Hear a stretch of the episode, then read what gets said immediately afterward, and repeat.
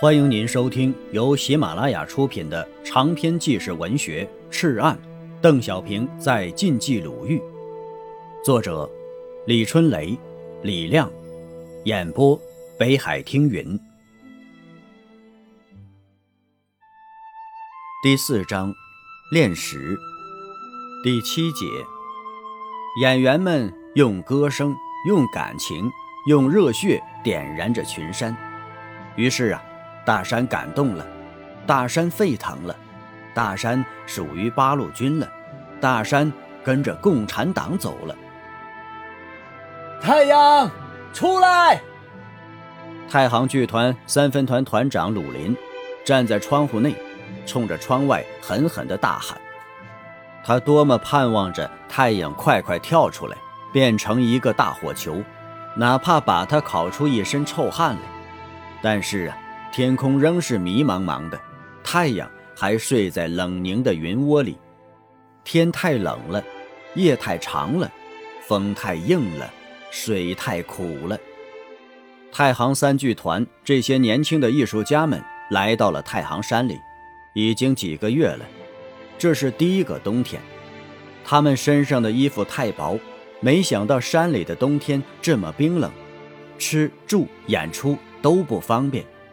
他们就这样行走在冰冷的太行山里，只有一件乐器——口琴，唱歌伴奏用它，舞蹈伴奏仍是它。没有服装道具，急得艺术指导员韩玉琴天天犯愁。每一进村呢，就先去找几个老太太、小媳妇儿、大姑娘，他们和他们家人的衣服都可以派上用场的。农家的衣服不愁了，化妆用品却没有，只好用些凡士林，加上红、蓝、黑颜料三色一调，涂上脸就算了。画眉呢，只好用灶堂后燃烧未尽的炭饼。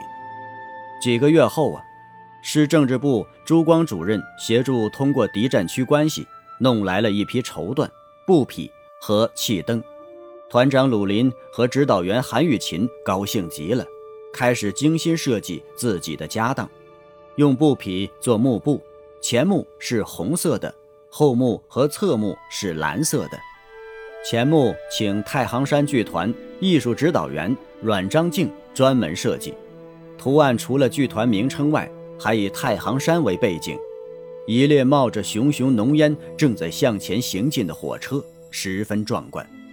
但需要的东西还是缺的太多，只有自己想办法了。舞台上谴责最多的是日本鬼子，可没有日本兵服装。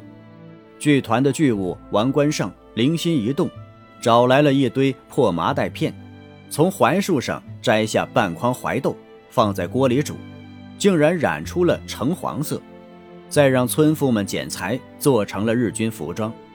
白天里呀。看着粗粗糙糙不成样子，可一上舞台呀，灯光一照，简直和日军的新服装一模一样。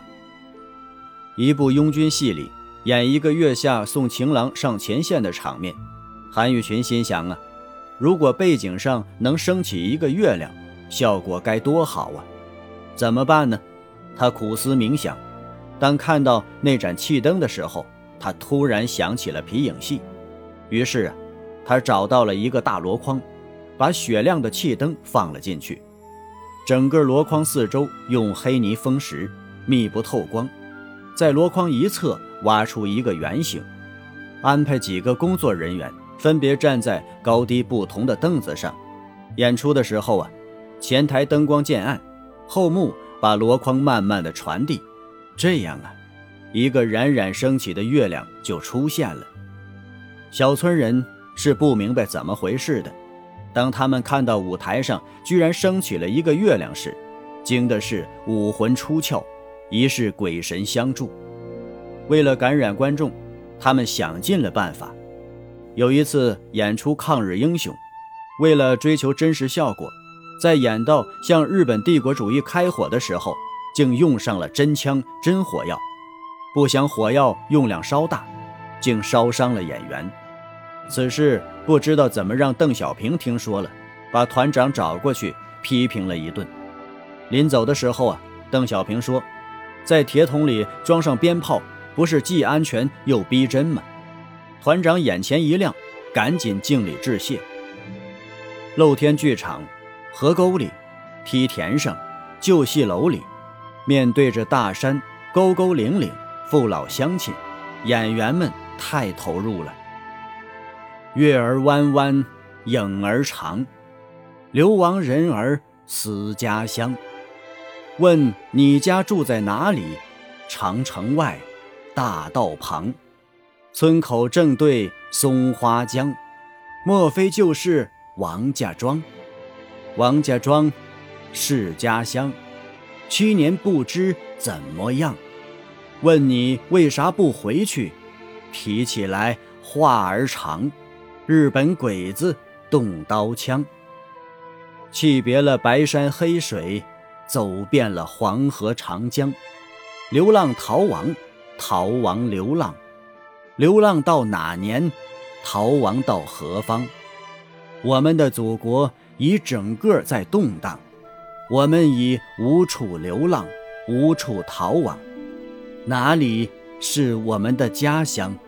哪里有我们的爹娘？百万荣华一霎化灰烬，无限欢笑转眼变作凄凉。哪还有个人的幸福？哪还有个人的安康？谁使我们流浪？谁使我们逃亡？谁使我们国土沦丧？谁使我们民族灭亡？这台上台下呀！一片泪光，一团火热。打倒汉奸汪精卫，新三娘教子，保卫抗日根据地，军民合作，儿童舞，高加索舞，拥蒋抗战舞，丁玲舞，义勇军进行曲，在太行山上，二月里来好风光，军民合作，流亡三部曲等等等等，他们在用艺术。用歌声，用热情，用热血点燃着太行群山，一声声，一句句，燃烧的是他们的血液呀！血一热，艺术的天地间便也就热气腾腾了，心底和眼前便都充满了绿色和温暖。于是啊，奇思妙想翩翩而至，表演也就更加绘声绘色，情理撩人。一出出简单直白的小戏，一缕缕真挚无比的情感，感动了太行山，感动了太行山窝窝里的人们。于是啊，这大山沸腾了，大山属于八路军了，大山跟着共产党走了。亲爱的听友，本集播讲完毕，感谢您的收听。